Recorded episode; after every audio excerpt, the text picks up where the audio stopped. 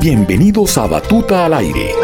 Este es un espacio cultural y educativo del Ministerio de Cultura y la Fundación Nacional Batuta en alianza con Radio Nacional de Colombia, las fuerzas militares y emisoras comunitarias que presentan música para la reconciliación. Un programa que cada año lleva el poder transformador de la música a 18.000 participantes en el país, quienes se encuentran en situación de vulnerabilidad. Gracias a la inversión del Estado, desde hace 19 años, este programa ha beneficiado alrededor de 400.000 niños y jóvenes, mejorando su calidad de vida y fortaleciendo su potencial musical.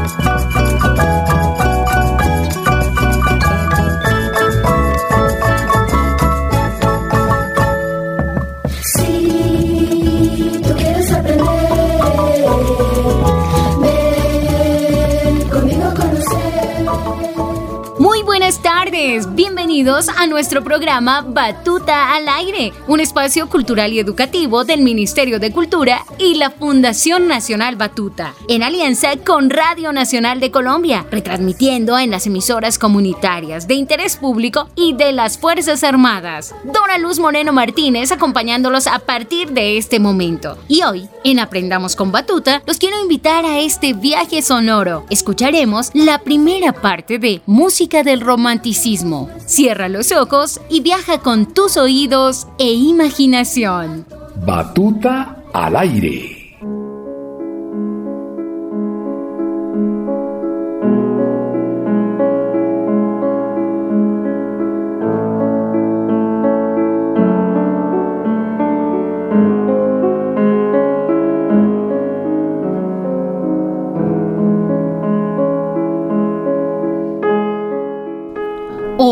En el recorrido por la fascinante historia de la música, aprenderemos sobre la música del romanticismo, que es la etapa de la historia de la música que va después del clasicismo. Haydn, Mozart y Beethoven, ¿recuerdas?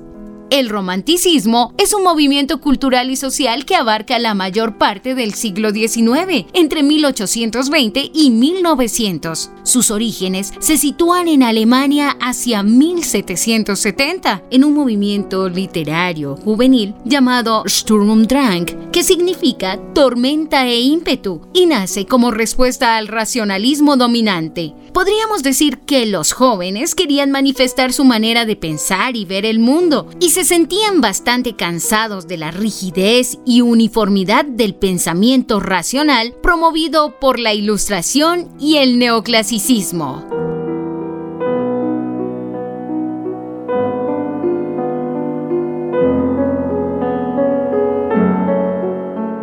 El Sturmdrang o tormenta e ímpetu les permitió a los artistas la libertad de expresión y la visión individual, creativa y original. En las obras literarias como novelas y poesía se relatan conflictos propios de la lucha entre el corazón y la razón. La poesía y la literatura romántica están llenas de aventuras que rompen las normas establecidas, promoviendo un pensamiento revolucionario basado en el anhelo de cambiar dramáticamente dramáticamente la realidad en la que se vivía. En esos tiempos, el joven compositor alemán Ludwig van Beethoven, quien gracias a la influencia de su profesor Christian Gottlob Neffe aprendió no solo sobre composición, sino también tomó un enorme gusto por la filosofía y la literatura de autores como Kant, Schiller y Goethe, que promovían un cambio hacia un arte que permitiera emocionar y conectar al ser humano con sus pasiones. Ejemplo de ello es la sonata número 8 en Do menor, Opus 13, publicada en 1799, más conocida como La Patética. Es la única sonata a la que Beethoven puso nombre, y el título denota una pasión atormentada, profunda y dolorosa que se percibe en el primer movimiento, cargado de emoción y expresión, con muchos recursos rítmicos y armónicos. Escuchamos un fragmento del primer movimiento de la sonata patética de Beethoven en interpretación de Vladimir Ashkenazi.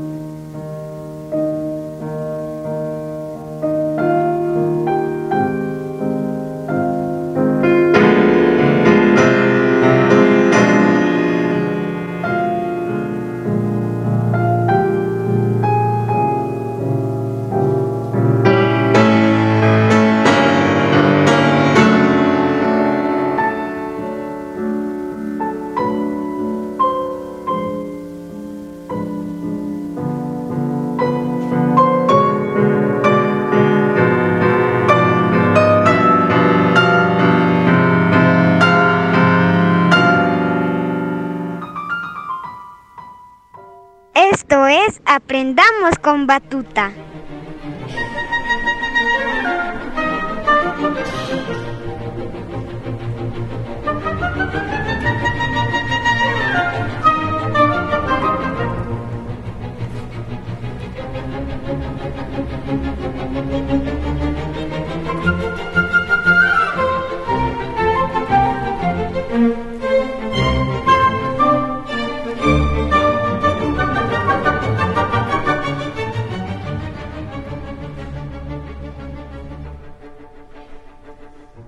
Entre 1799 y 1804, en Europa soplaban vientos de cambio, en el cual, gracias a Napoleón Bonaparte, quien promovió la libertad de cultos, la igualdad social y jurídica, la educación obligatoria para todos y los derechos a la propiedad, finalizando así con el feudalismo de toda Francia. Lo anterior causó una gran admiración en muchas personas, entre ellos Ludwig van Beethoven, quien plasmó también cambios sutiles en el lenguaje musical que finalmente abrieron la puerta a la estética del romanticismo. Este es un dato curioso. Una obra que podríamos decir se convirtió en un antes y un después de la historia de la música es la Sinfonía número 3, Heroica, escrita entre 1803 y 1804.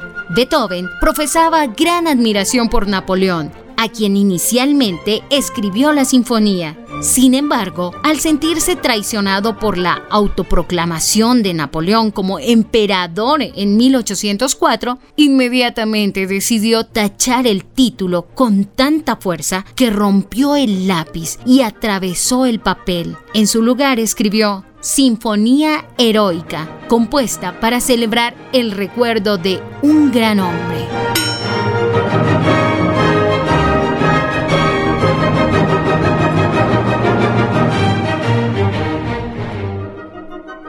Escuchas Batuta al aire.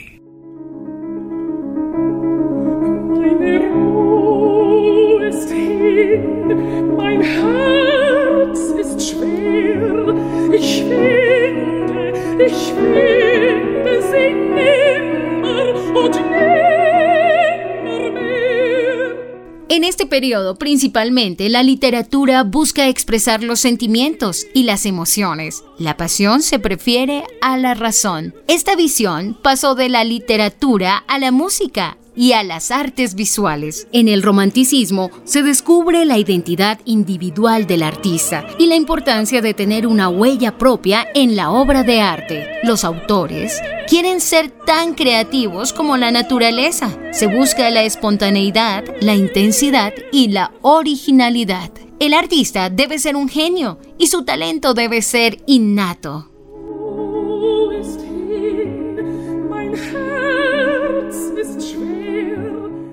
El compositor austriaco Franz Schubert es una prueba de ello con sus más de 600 Lieder o canciones breves basadas en poemas. Un ejemplo especial de ellos es el Lied Gresham and Spingrade o Margarita y la Rueca, escrita en 1814 y basada en la obra Fausto de Goethe.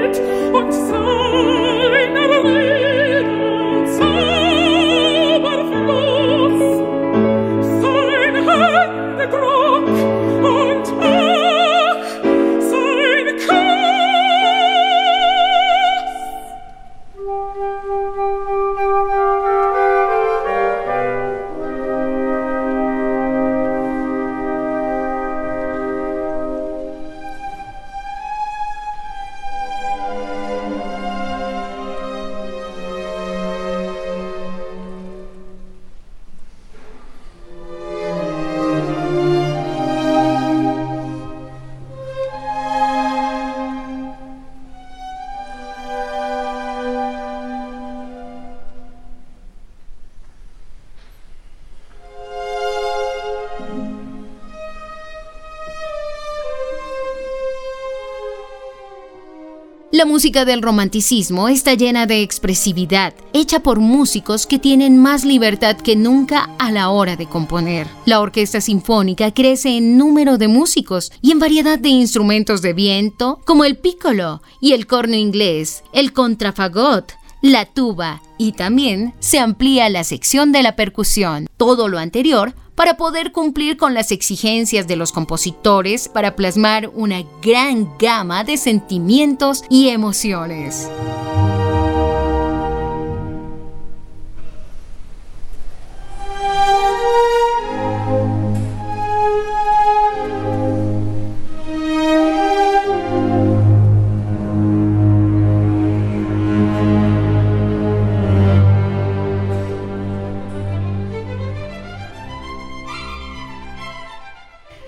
Desarrolla la música programática, es decir, aquella música que tiene por objetivo evocar ideas e imágenes en la mente del oyente, representando musicalmente una historia, imagen o estado de ánimo. Uno de los promotores de la música programática fue el compositor francés Héctor Berlioz, quien en su propia vida representó los valores del romanticismo como su ansia de independencia artística y su gran originalidad. Una de sus obras más importantes fue la Sinfonía Fantástica, escrita en 1830 para una orquesta conformada por más de 90 instrumentos que incluyen cuatro arpas, dos juegos de timbales, corno inglés, clarinete requinto y despliega una gran riqueza de combinaciones sonoras innovadoras que abrieron el camino para la sinfonía como espacio de máxima creatividad. Escuchemos un fragmento del segundo movimiento de la Sinfonía Fantástica,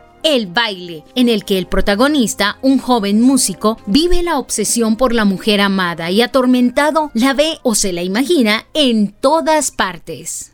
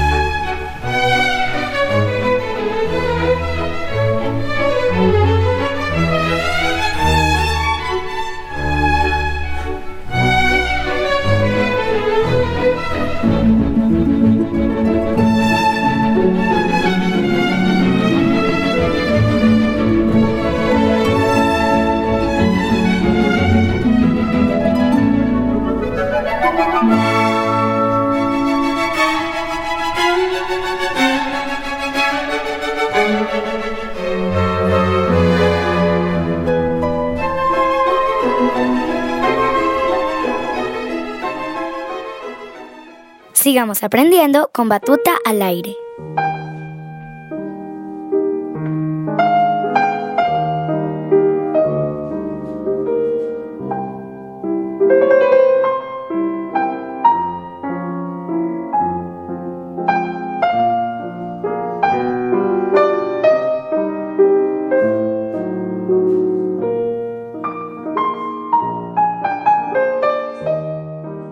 Artista que representa por excelencia el romanticismo es Federico Chopin, compositor y pianista polaco, hijo de un profesor francés y una noble polaca, considerado por todos como un niño prodigio. Desde los 8 años de edad, hizo presentaciones en los salones más elegantes de Varsovia, siguiendo la leyenda de Mozart y también ganando fama y admiración desde su infancia. Reconocido por su refinamiento estilístico y manejo de las armonías, Chopin introduce el uso de las modulaciones y cromatismos para enriquecer la expresividad musical.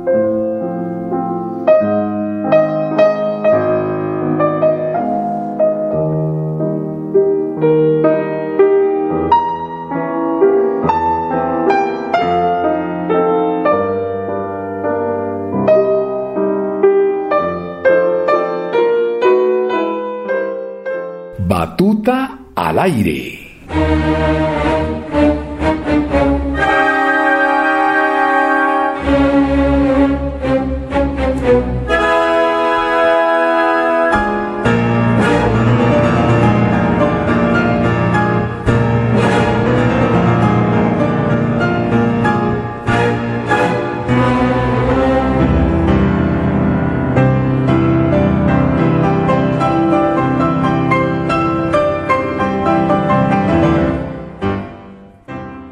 Durante el romanticismo, la idealización de compositores e intérpretes, convirtiéndolos en ídolos, fue toda una tendencia. El ejemplo más claro es la gran fama que tuvo el pianista, compositor y director Franz Liszt, de origen austrohúngaro. Se consideró como el pianista más grande de todos los tiempos y con la mejor técnica interpretativa.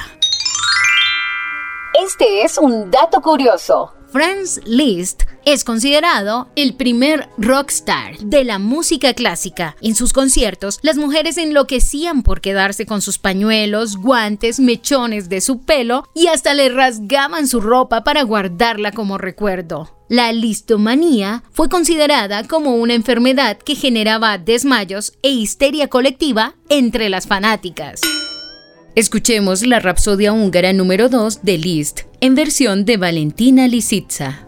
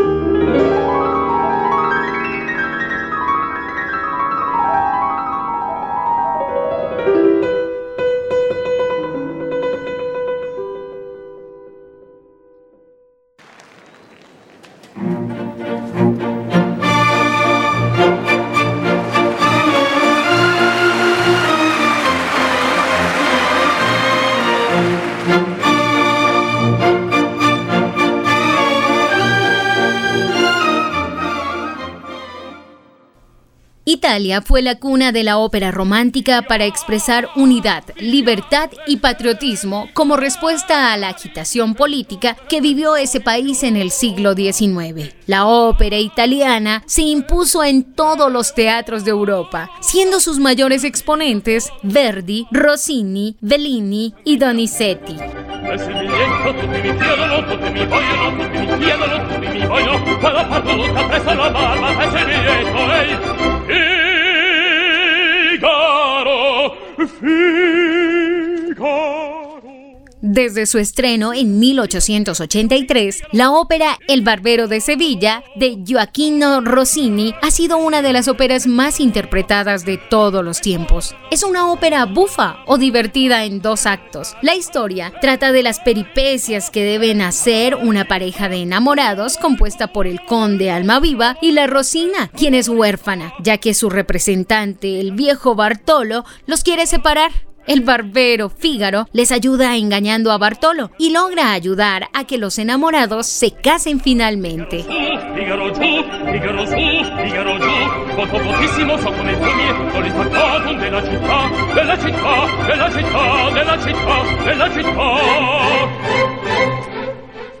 Y cómo no disfrutar del aria La Donna Immobile de la ópera Rigoletto de Verdi en la majestuosa interpretación de Luciano Pavarotti. Esta aria es considerada como la más célebre de todos los tiempos para tenor lírico, que ha sido interpretada por los mejores tenores del mundo como Enrique Caruso, Plácido Domingo, José Carreras y Juan Diego Flores, entre muchos otros.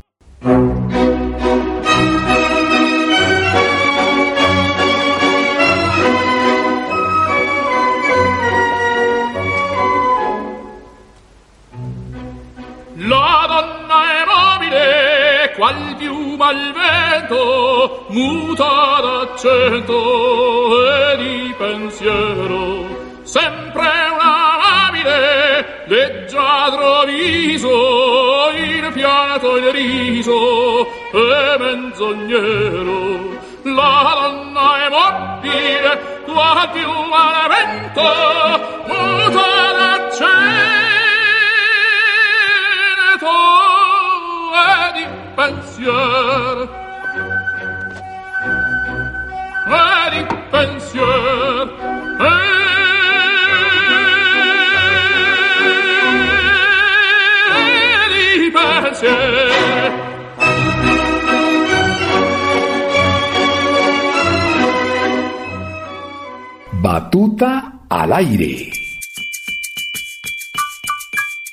En Batuta al aire, estos son nuestros invitados del día. Hola, muy buena tarde. ¿Con quién hablamos? Hola, hablas con Seidy Salcedo, profesional de Batuta Magangue. Muy contenta de poder compartir con todos los oyentes de Batuta Magangue un poquito del proceso que llevamos en el Centro Musical de Magangue. En este momento tenemos 83 niños que están participando de actividades virtuales, tanto musicales como psicosociales, y 57 niños que de pronto han tenido la oportunidad de tener un acceso a Internet muy seguido, entonces con ellos también estamos llevando actividades musicales y psicosociales que los niños pueden está realizando desde sus casas. ¿Y cómo han estado en Magangué? Cuéntanos un poquito para los que de pronto están en Bogotá o en otros lugares, inclusive en otros países, ¿dónde queda Magangué? ¿Qué es lo más lindo que tiene para que lo podamos visitar? Bueno, Magangué queda a orillas del río Magdalena, es una ciudad pequeñita, pero tiene gente muy acogedora y bueno, cada vez que se pasan por Magangué, por favor, comerse un boca chico, un pescado boca chico a orillas del río Magdalena,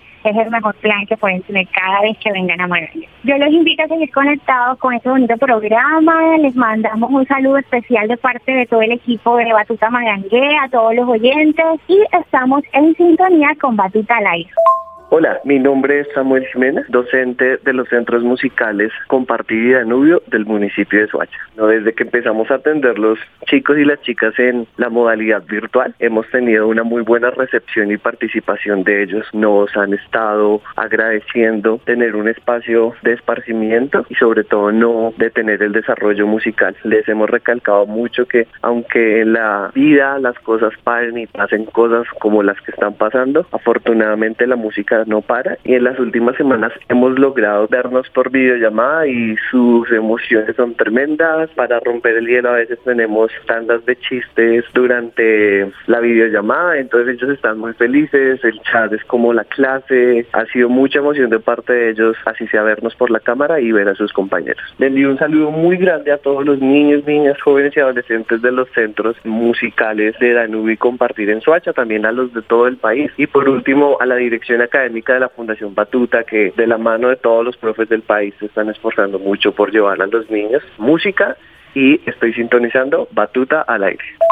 En este momento estamos conectados con Enadis Ramos Ramírez de la ciudad de Montería. Mi niño lleva con batuta tres años y ha sido algo muy especial porque uno como papá no se da cuenta de las virtudes que tienen ellos. ¿Qué le dirías a los otros padres que de pronto en este momento dicen, ¿será que ingresamos a batuta? Que no lo piensen porque es una oportunidad muy bonita para los niños. Batuta está en las zonas de bajos recursos, en la sociedad vulnerable de Colombia y eso significa que los papás no siempre tenemos los recursos para que nuestros niños desarrollen sus dones y sus habilidades distintas al colegio, porque uno se enfoca en el colegio y que en el colegio es la universidad, pero que ellos puedan desarrollar otras actividades y otros dones es algo distinto a lo que normalmente los niños hacen Quiero mandarles un saludo especial, no me lo perdonaría a mis profes del barrio Villacielo, a todos, al profe Smith, a la señora a la señor Gise, a Majito, que han estado aquí muy pendientes de los niños de Batuta. Un abrazo grandísimo y seguimos con Batuta al aire. Muchos abrazos.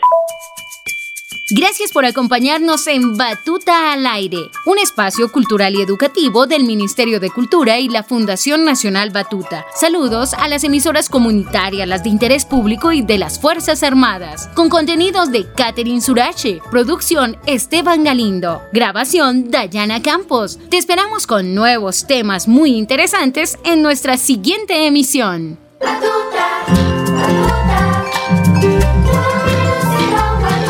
al Aire es un programa del Ministerio de Cultura y la Fundación Nacional Batuta, dirigido por Dora Luz Moreno, en alianza con Radio Nacional, emisoras de las fuerzas militares y emisoras comunitarias. Sigue la formación musical en www.fundacionbatuta.org o en nuestras redes sociales, arroba Fundación Batuta.